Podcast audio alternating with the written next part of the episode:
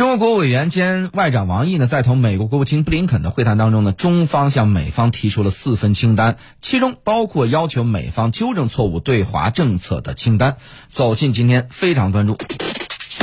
非常关注。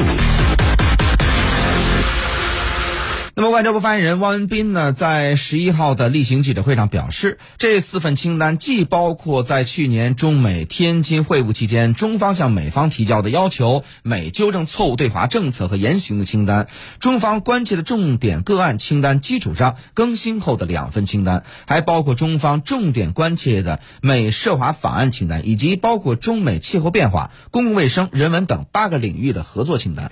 汪文斌表示，有关的清单再次表明了中中方要求美方停止遏制打压行径，停止干涉中国内政，停止损害中国主权、安全、发展利益的严正立场。同时，也表明了中方愿与美方在相互尊重、平等互惠的基础上开展务实合作的建设性态度。希望美方切实认真地对待中方的清单，以实际行动兑现拜登总统和美国政府所做的承诺。